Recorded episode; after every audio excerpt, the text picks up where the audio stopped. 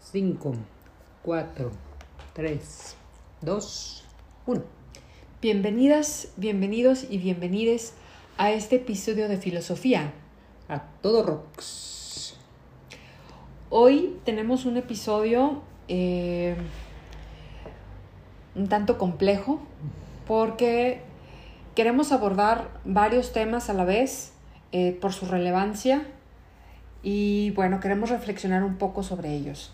Uno es el caso de eh, la joven desaparecida en Nuevo León, Devani, eh, que hoy fue dado a conocer el hallazgo de su cuerpo en una cisterna en un motel en Escobedo. Un caso que, que eh, evidentemente ha provocado muchísimas reacciones por sus implicaciones.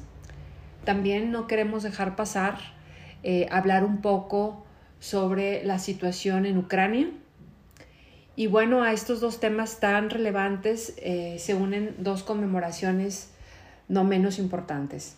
Eh, la conmemoración del Día de la Tierra, que es hoy, 22 de abril, y mañana la conmemoración del Día Internacional del Libro 2022, eh, también creada para fomentar la lectura y el gusto por, por el libro. ¿Cómo ves todos estos temas que vamos a abordar, Rox? Pues es un combo muy extraño porque finalmente parece que no tenemos nada que celebrar en esta, en esta época, más que eh, el impulso por seguir buscando en los libros otros mundos posibles. Entonces, eh, pues sí, empecemos en ese orden que, que, tú mencionas, el tema de, de los feminicidios, eh, con el hallazgo del cuerpo no solo de Devani, sino de otras eh, cinco mujeres adolescentes que fueron encontradas en ese mismo hotel. Y bueno, tampoco... Eh, en Nuevo León. Eh, en, Nuevo León. Sí. tampoco queremos profundizar mucho en ese tema. simple y sencillamente creo que podemos abstraer como dos o tres, tres situaciones, diría yo, muy puntuales, ¿no? o hacer referencia a tres situaciones. La amistad, el feminicidio y la justicia, que creo que son de momento las tres situaciones que nosotras podríamos eh, tratar de reflexionar algo muy puntual sobre, sobre ello.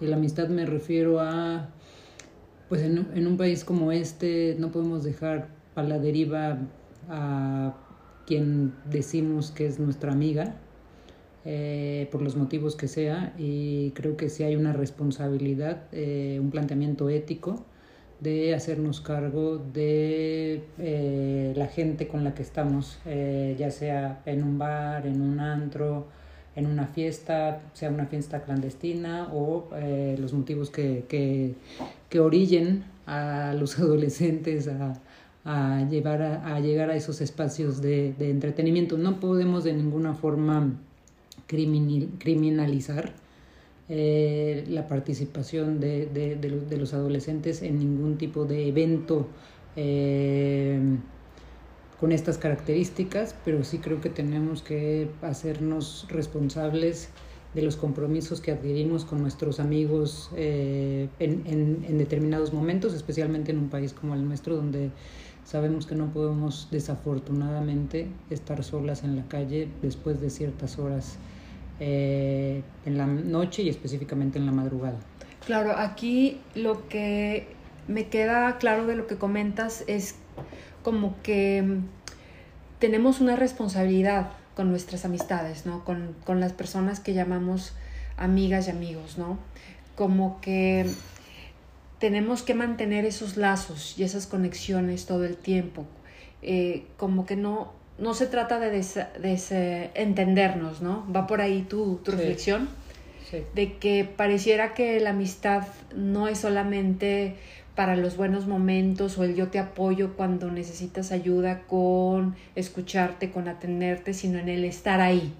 ¿Va por ahí tu, reflexión, Rox? Sí, sí, finalmente, eh, y esto se puede vincular con los otros, otros dos, dos, dos puntos que tienen que ver con eh, el hacer justicia, a final de cuentas todo parece indicar que quien está dando cuenta de cómo fueron los hechos, quien está armando el rompecabezas de cómo fue el asesinato de Devani es el papá, más que la autoridad, ¿no? Y es algo que desafortunadamente también es recurrente en este país. Quienes se hacen cargo de hacer justicia, de entregar prácticamente a los eh, asesinos, y lo vimos también con el caso hace un mes del chico Hugo, quienes se hacen cargo de presionar terminan siendo los, los, los, padres o las madres, también en el caso de los desaparecidos.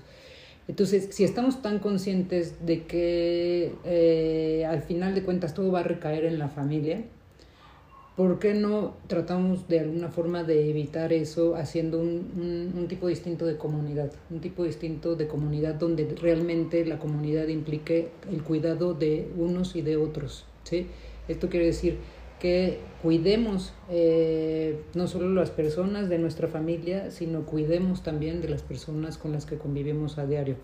Y, y, el cuidado, pues obviamente tiene como muchos niveles, pero específicamente estoy, me estoy refiriendo a este cuidado de cuidar que la gente llegue a su casa, que es algo que en, en, en ciertas colectivas, como le llaman las feministas, se hace eh, de estar avisando, ¿no? Ya llegué a la casa eh, o, por favor ayúdame porque estoy en esta situación. Entonces creo que tenemos que, que, plantearnos más este ejercicio del, eh, del cuidado entre nosotros sin, y esto tiene que ver con la justicia, sin quitarle la responsabilidad al Estado. El Estado se, se tiene que seguir haciendo responsable de la violación eh, sistematizada, de los asesinatos, de los feminicidios, de las desapariciones forzadas que eh, nos atraviesan eh, cotidianamente en este, en este país, sin importar la clase social, el, el, lugar de origen. O sea, creo que todas y todos estamos expuestos a que desafortunadamente nos pase a nosotros o nos pase o le pase a alguno de nuestros familiares. Esto eh, valga, es una metáfora terrible, pero eh, el tema de los feminicidios en verdad parece una pandemia, ¿no, Rox? Sí. O en verdad es una pandemia, ¿no? Es una tragedia. Sí, es, es, es, es, una, es, una, es una tragedia, es, una, es otro tipo de guerra. O sea, sí, sí, sí, como lo, ya lo trabajamos en otros episodios, la pandemia como una guerra silenciada, el feminicidio es, una, es, es otro tipo de guerra que experimentamos todos los días. Todos los días se asesinan en este país alrededor de 10, 15 mujeres.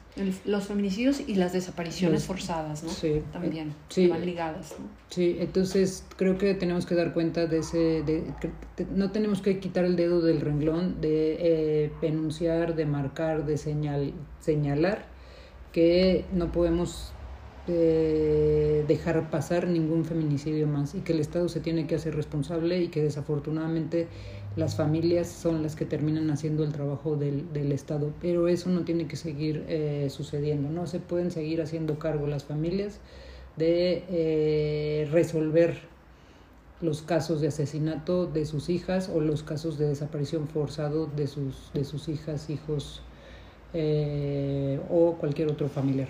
Eso en, en, cuestiones de justicia, ¿no? Sí. Pero ¿cómo hacerle en un país en el que justamente la, la autoridad no hace nada? O sea, cuando, si tú le dejas el trabajo a la autoridad, ahí se quedan los expedientes.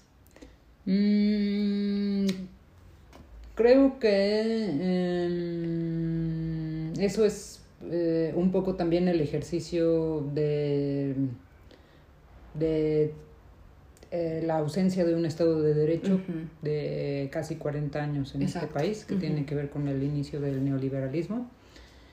Eh, creo que está bastante documentado en diferentes libros eh, por qué le conviene al Estado eh, esta ausencia de Estado de Derecho. De, y cuando me refiero al Estado de Derecho, esto es que el Estado, los gobiernos dejan de hacer su chamba que les corresponde con respecto a, temas como justicia, salud, educación, vivienda, trabajo y esperan que de alguna forma entre los organismos internacionales tipo la ONU, ACNUR, ¿no?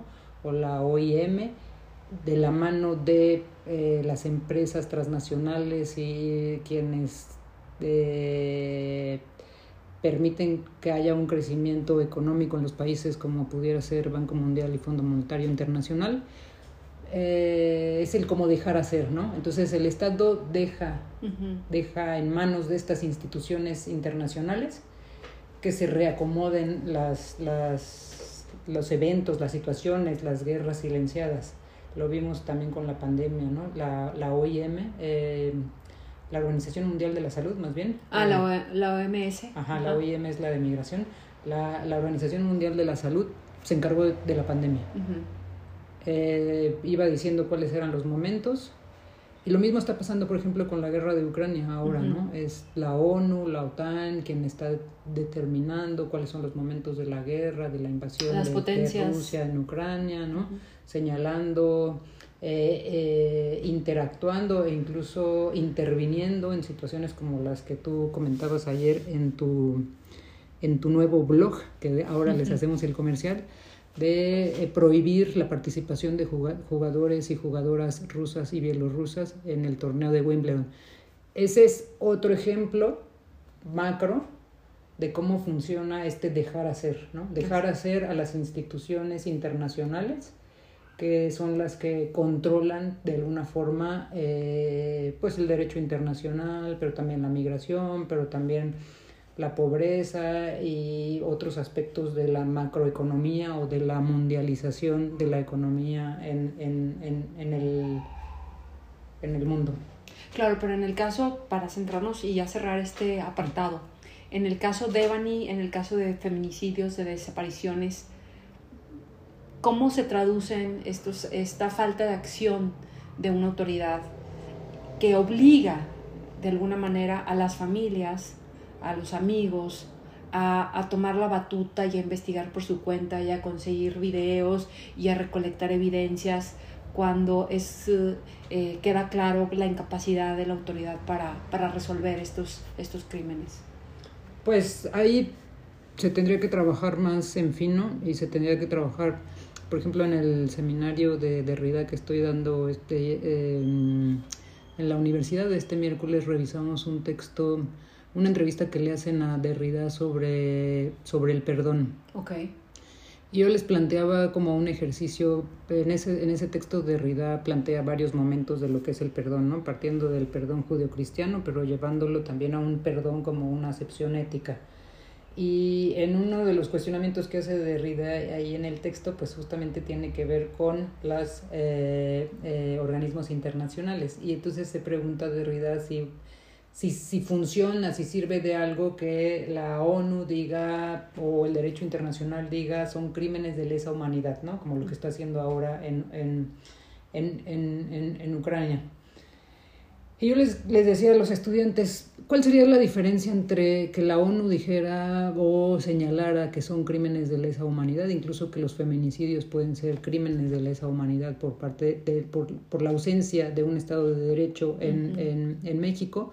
o que el mismo gobierno pudiera aceptar sin necesariamente pedir perdón a las familias, pero que pudiera aceptar que, es, que ha estado en falta por muchos años por no poder contener ni el crimen organizado y lo que, las implicaciones que ha tenido el crimen organizado en este país y una de esas implicaciones son los feminicidios.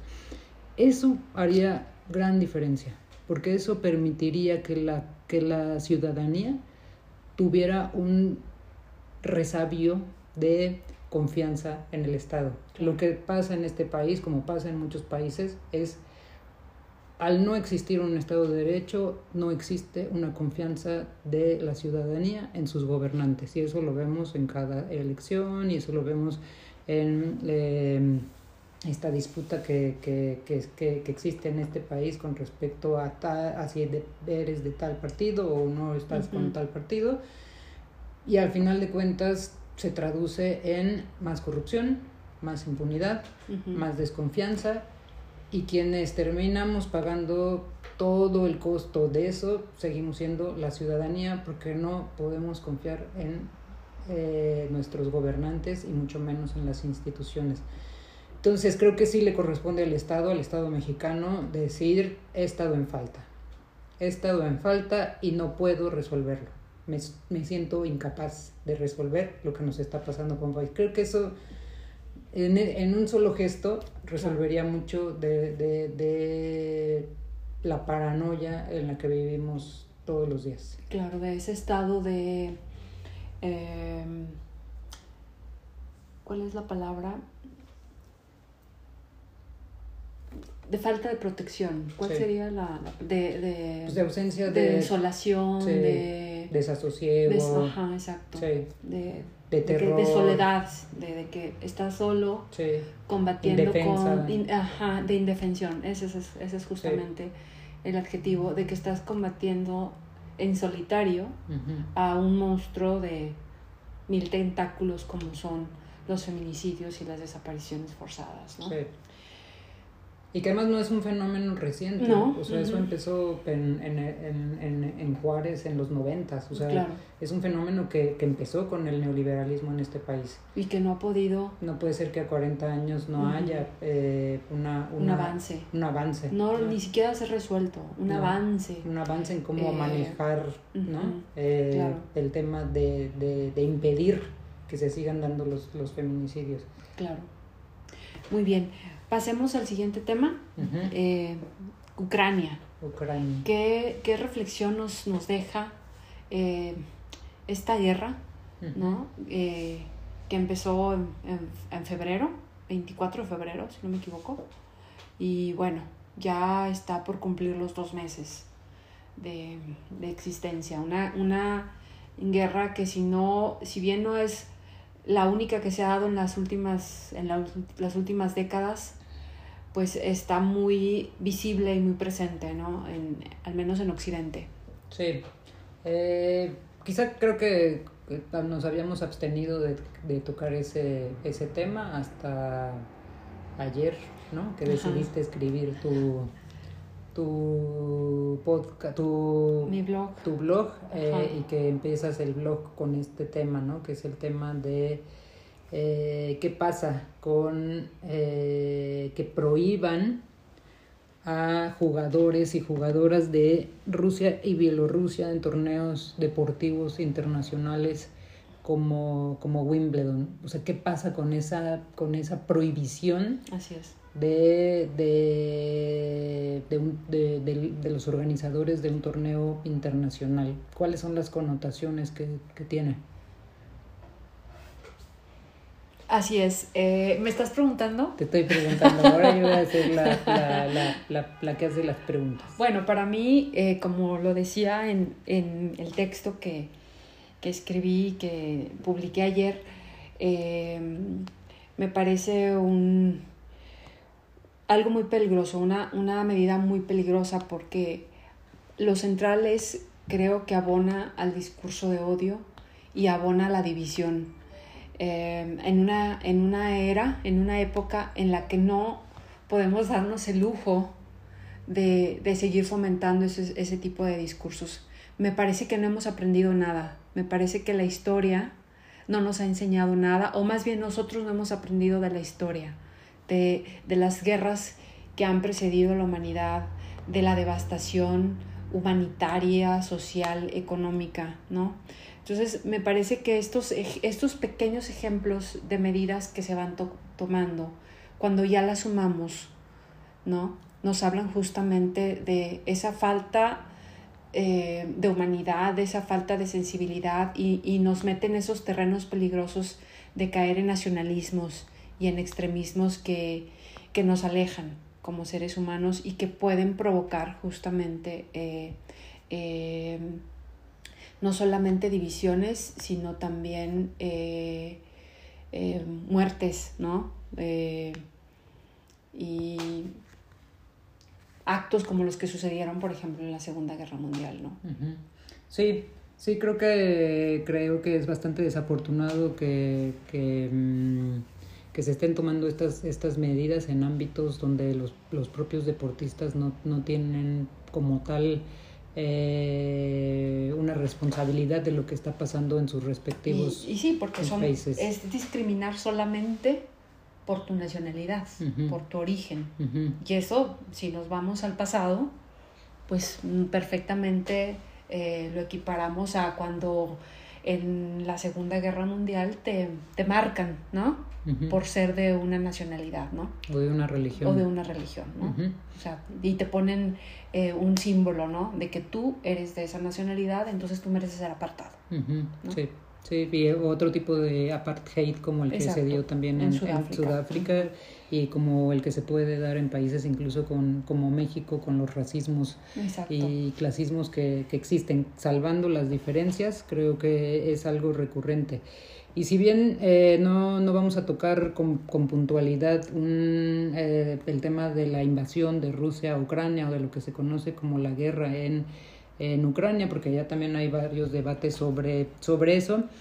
Eh, quizá lo único que me interesa precisar es que para mí, que he estado muchos años yendo y viniendo a Europa y que la última vez que estuve ahí fue en el 2016, eh, que estaba esta Europa encendida con el, la mal llamada crisis de los refugiados sirios, yo la verdad es que tengo eh, bastantes Mm, pensamientos contradictorios con la, la, el cómo se presenta la Unión Europea ahora de cara a lo que está pasando en, en Ucrania y no lo hizo en el 2016 de cara a lo que estaba pasando con los refugiados eh, sirios. Creo que hay que no hay que tomarnos eh, no hay que tomar no se puede tomar postura con respecto a un, un, un país u, u, otro país.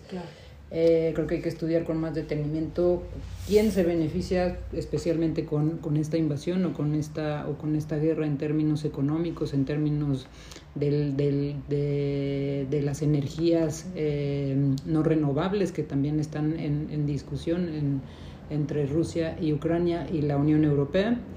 Y creo que lo más preocupante que tiene que ver con esto que tú dices de los nacionalismos es la escalada de la extrema derecha y de los conservadurismos en Europa y específicamente en esa, en esa zona de, eh, de Europa del Este. Eso me, me preocupa bastante. Eh, no es algo reciente. En 2016 ya era muy evidente que la extrema derecha estaba tomando mucha, mucha fuerza y quizá lo único reprobable o más reprobable de todo esto es eh, la postura de la Unión Europea y de ACNUR con respecto a los, a los refugiados, ¿no? Eh, e incluso eh, con respecto al propio Estados Unidos. Ahora sí, los refugiados ucranianos tienen puerta abierta para, para entrar a cualquier país, mientras que los sirios no la tuvieron, los iraquíes no la tuvieron, los afganos no la tuvieron, los haitianos, los haitianos no la tuvieron, los marroquíes no la tuvieron. Entonces sí me habla de una hipocresía, de una, de una hipocresía de estas instituciones internacionales que se benefician con ciertas eh, guerras en el, en el mundo y que intentan dar como para castigar, en este caso a Putin, intentan, eh, o, o, o, no intentan, sino que hacen ejercicios de, bueno, ahora sí vamos a dejar entrar a todas las personas ucranianas a Europa, cuando no lo hicieron con, repito, los sirios o los centroamericanos en este país, ¿no? o los haitianos eh, que siguen ahí varados en la frontera de Tijuana con Estados Unidos. Entonces es bastante lamentable lo que, lo que nos pasa como, como sociedad, Exacto. bastante lamentable lo que nos pasa actualmente en el, en el mundo y creo que hay que seguir dando cuenta de reflexivamente, sin tomar postura, que también es bastante complicado no, no, tomar postura, pero no necesariamente cuando decimos tomar postura tiene que ser de dos bandos. Creo que siempre hay más de dos bandos uh -huh. en conflictos como estos, ¿no? En conflictos que tienen que ver con lo que ya decíamos de los feminicidios, del crimen organizado, de la ausencia de un Estado de Derecho en México y en otro tipo de conflictos internacionales que parece que no nos pegan directamente, pero sí, como el caso de la guerra en Ucrania y los movimientos que se están dando específicamente en la Unión Europea a partir de este reordenamiento mundial que se da después de la pandemia. No es, para mí no es casualidad que se den este tipo de situaciones después de dos años de pandemia. Claro. Claro, muy bien. Bueno, eso nos queda mucho para pensar simplemente con estos dos temas. Se percibe como un presente y un futuro ominoso, o sea, sombrío. Yo sentía que, que, con la pandemia eh, eh, estábamos pasando por una transición oscura, pero me parece que se está ampliando, ¿no? Y, y pues eh, es desalentador, ¿no? Visualizar lo que viene y más sabiendo que se dan todos estos destellos de odio, ¿no? Y de, de, división y de hipocresías y clasismo alrededor de, de, esta tierra que es una sola tierra. y de aquí transitamos al otro tema. al, otro, tema es el Día de la Tierra. Estamos hablando de un día pensado para conmemorar, para tomar conciencia sobre la importancia de este único planeta que tenemos y que habitamos. Sabemos que la exploración espacial está está avanzando eh, maravillosamente, la ciencia nos está llevando muy lejos, pero estamos descuidando terriblemente a nuestra casa, ¿no? La tierra. ¿Qué reflexión te trae esto, Rox? Es, pues como tiene que ver con el otro tema que estoy trabajando ahora, ¿no? Ah, que ya no es el de, el, de, el de las fronteras, sino tiene que ver con el tema de la, de la ecología del afecto. Entonces yo pensaría la tierra como en dos niveles, ¿no? La tierra, lo, la tierra que habitamos, o en, en más niveles, ¿no? La tierra que habitamos, que luego no sabemos cómo cómo representarla y la terminamos representando como el mapamundi, ¿no? Eh, o, o, esta cosa redonda. Esta bola azul tan bella que se ve desde el exterior, ¿no? Ajá.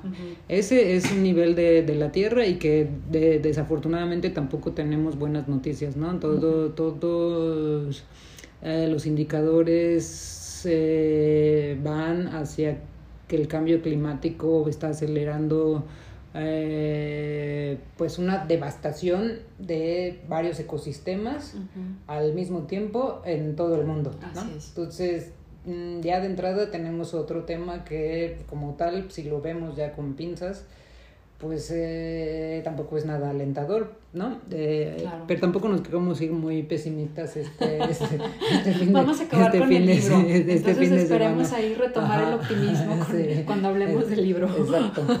Este, yo, esa, esa tierra macro creo que no, no, no tenemos muchas posibilidades las personas de a pie como tú y yo como para decir, bueno, voy a hacer un cambio sustancial. volvemos a los gobiernos. ¿no? Es un, eso es una, son acciones que dependen de los gobiernos y las grandes industrias, ¿no? Pero también depende del cuidado de nosotros y ahí quizá me, me gustaría como recuperar esta idea de los pueblos que yo tampoco sé si alguien me ayuda como a decir, a poder referirme a los pueblos originarios sin que sean los pueblos originarios, porque me sigue pareciendo una mención colonialista decirles pueblos originarios o pueblos indígenas. Yo me gustaría decirles de otra forma, pero no se me ocurre cuál. Entonces, si alguien tiene, si alguien tiene una categoría para podernos nombrar como em, los habitantes, como los habitantes sin, sin hacer estas distinciones colonialistas, eh, clasistas, racistas entre ellos, nosotros, ustedes, ¿no? Eh, pero bueno, si nos, si, nos, si nos referimos a, nuestro, a nuestra cultura mesoamericana, podría decirlo de esa forma, si nos referimos a, nuestra, a, nuestro estar en el mundo desde esta cosmovisión mesoamericana, creo que tenemos un contacto con la tierra que hemos estado, eh, hemos estado perdiendo, ¿no? Y lo vemos en las grandes edificaciones que se hacen en las ciudades. La, las ciudades que, por lo menos en este país, que eran ciudades horizontales ahora son ciudades completamente verticales. Esto quiere decir grandes edificios hacia el cielo, ¿no? Grandes rascacielos como, como existen en otros, en otros países. Ahí estamos perdiendo la dimensión de la importancia de, de, de la tierra. Creo que tenemos que regresar a eso. Afortunadamente ayer llovió mucho aquí en la Ciudad de México y es como regresar a decir sí, sí, sí se puede lograr. Si sigue lloviendo en grandes caudales, sí se puede lograr, que desafortunadamente eso no pasa, por ejemplo, en Monterrey. ¿no? En Monterrey la sequía es, es, es, es impresionante, cada año se recrudece más y tampoco se hace nada, o sea, tampoco se hace nada a nivel individual, pero tampoco se hace nada a nivel, a nivel gobierno y eh, dejamos pasar o estamos dejando pasar buenas oportunidades, ya no grandes oportunidades, sino buenas oportunidades de revertir Y es una plática que tú y yo hemos tenido como muchos, en muchos momentos cuando vamos en el auto y vemos que se podrían ¿no? sembrar más árboles en las ciudades, en los camellones, eh, no construir tanto, no acabarse los cerros, no acabarse el agua para favorecer la industria, la industria de la cerveza, la industria del refresco, la industria textil, ¿sí? se podrían como revertir ciertos, ciertos procesos, pero que todos esos procesos tienen que ver al mismo tiempo con lo que consumimos. Claro. Me vino a la mente este, esta escuela rural que conocimos hace un par de semanas en Oaxaca, este bachillerato, em, diseñado por em, este artista oaxaqueño Francisco Toledo, em, que para mí es un ejemplo de lo que sí se puede hacer muy bien ah, para respetar a nuestro medio ambiente, ¿no? Esta escuela de puertas abiertas, para empezar, sin, sin barrotes, sin que, que, impidan el paso, abierta a la comunidad. Esta escuela que respeta em, los materiales de la propia región, como el adobe, ¿no? Y que, que, no, que no sigue el típico patrón o fórmula de las escuelas militarizadas a las que estamos acostumbrados a nivel público, que hemos visto toda la vida, al menos nuestras generaciones, ¿no? Y que, y que tiene árboles por todas partes eh, y, que tú ves el orgullo de la misma población por ella, ¿no? Una población que la cuida eh, y que la respeta porque justamente ve el, valor de este espacio que es único, ¿no? Y que les pertenece, ¿no?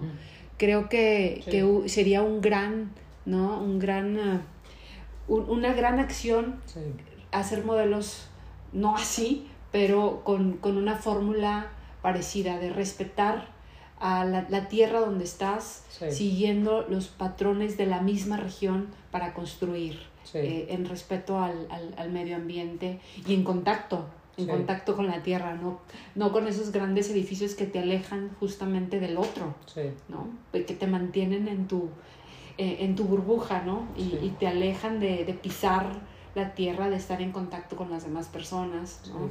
y, y de vivirla, ¿no? Sí, sí, estoy de acuerdo. Creo que, que, que, que eso puede ser una, una, una salida que no, que además no requiere mucha, muchos, mucha inversión, claro. como lo pueden requerir estos grandes con, conglomerados de departamentos en una sola ciudad, ¿no? Departamento, en una sola ciudad vertical, ¿no? Claro. Eh, creo que, creo que se puede dar cuenta de esa, de esa estética local a partir de incluso lo que dicen en, en, en la cultura mesoamericana, pedirle permiso a la tierra.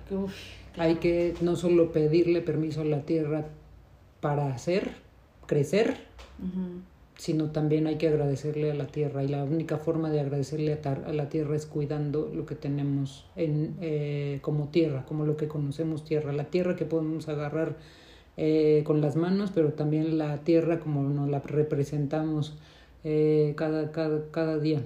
Entonces sí, creo que es una salida interesante que, que, que no necesita más que voluntad de los gobiernos y de las comunidades para, para, para llevarla a cabo. Y también pienso en esto que tú manejas mucho en, en, la, en la ecología del afecto, de cómo debemos dejar de ver a la naturaleza y a la tierra como, como esta este lugar que hay que cuidar, que debemos proteger nosotros, que en esta visión egocéntrica, ¿no?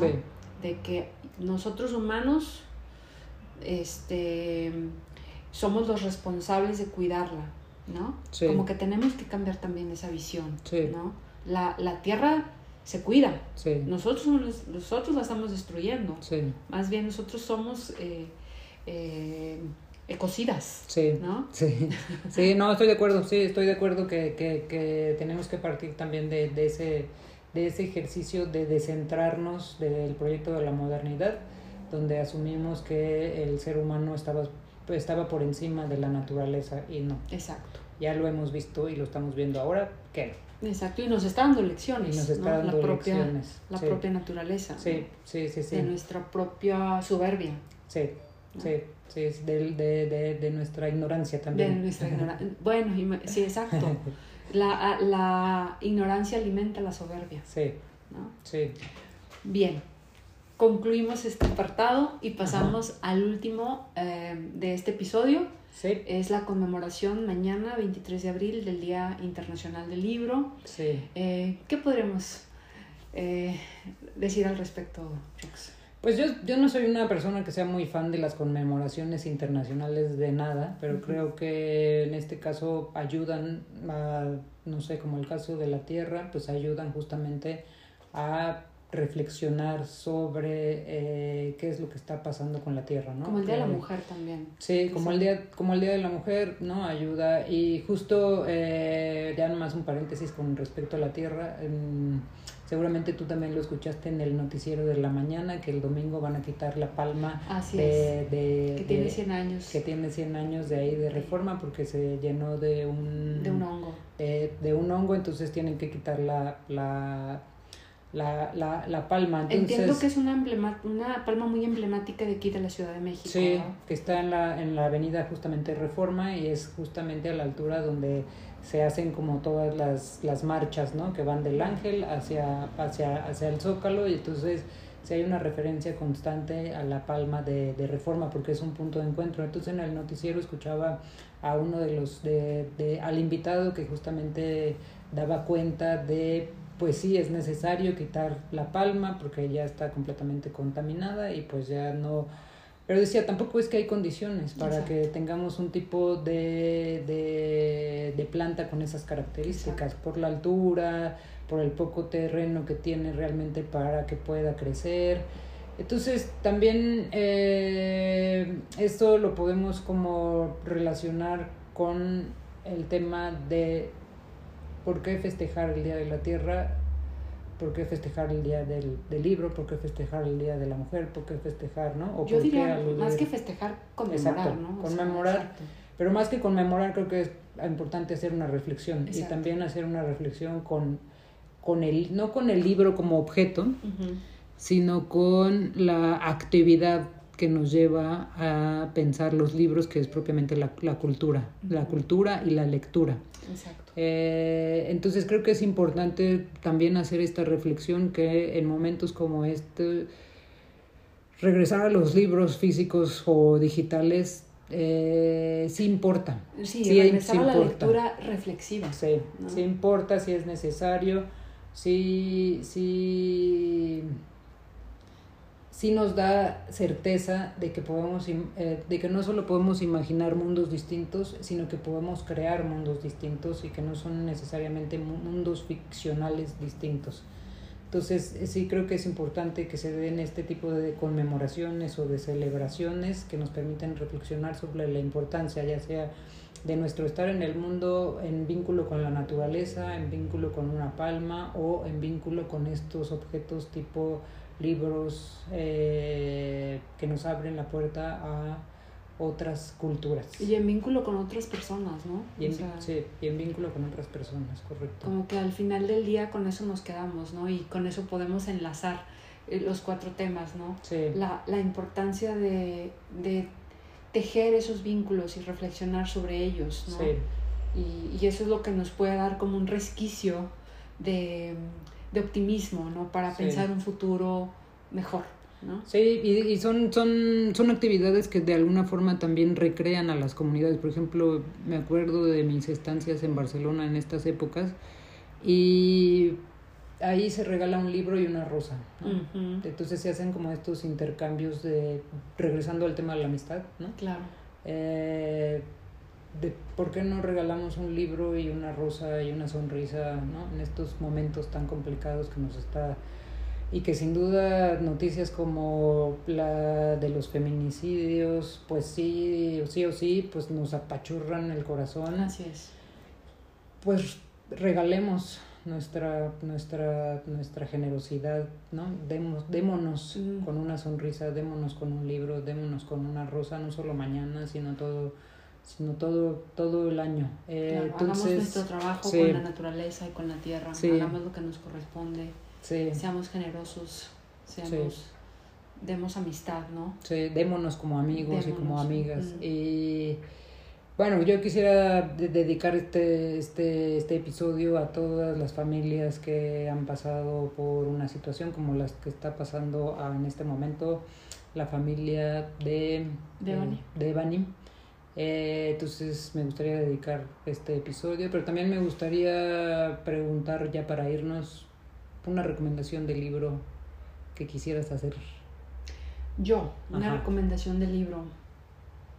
No tengo uno específico, pero sí creo que más que recomendar un libro, me gustaría que pensáramos cuál fue el libro o la lectura que, que, que la primera vez que lo leímos como que nos sacudió, como que nos movió, ¿no?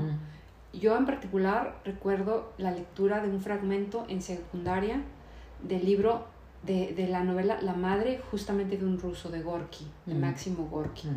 Recuerdo que la descripción de esta figura materna me sacudió profundamente y como que me cambió, eh, me sacó de estas lecturas infantiles, ¿no? Con las que vas creciendo.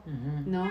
De las fábulas, ¿no? De, de, estos, de estas pequeñas historias con las que vas empezando a leer y me metió en el, en, en- ya en el mundo de las lecturas sobre la crudeza de la condición humana. Sí.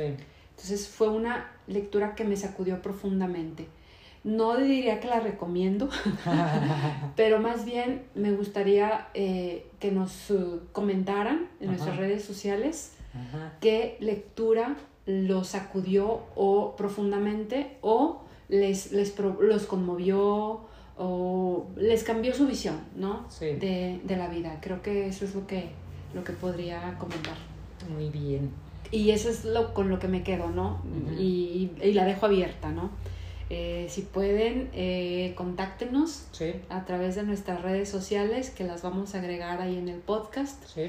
eh, para que nos, nos, nos, hagamos esta comunidad, ¿no? De, de compartir lecturas. Sí, de lectores y lectoras. de lectores y lectoras para conmemorar este Día Internacional del Libro. Correcto. Muy bien, pues nos despedimos. Fue un, po- un episodio un poco más largo. Tratamos de ser muy sintéticas. Y bueno, déjennos sus recomendaciones. Esto fue Filosofía. A Todo Rocks.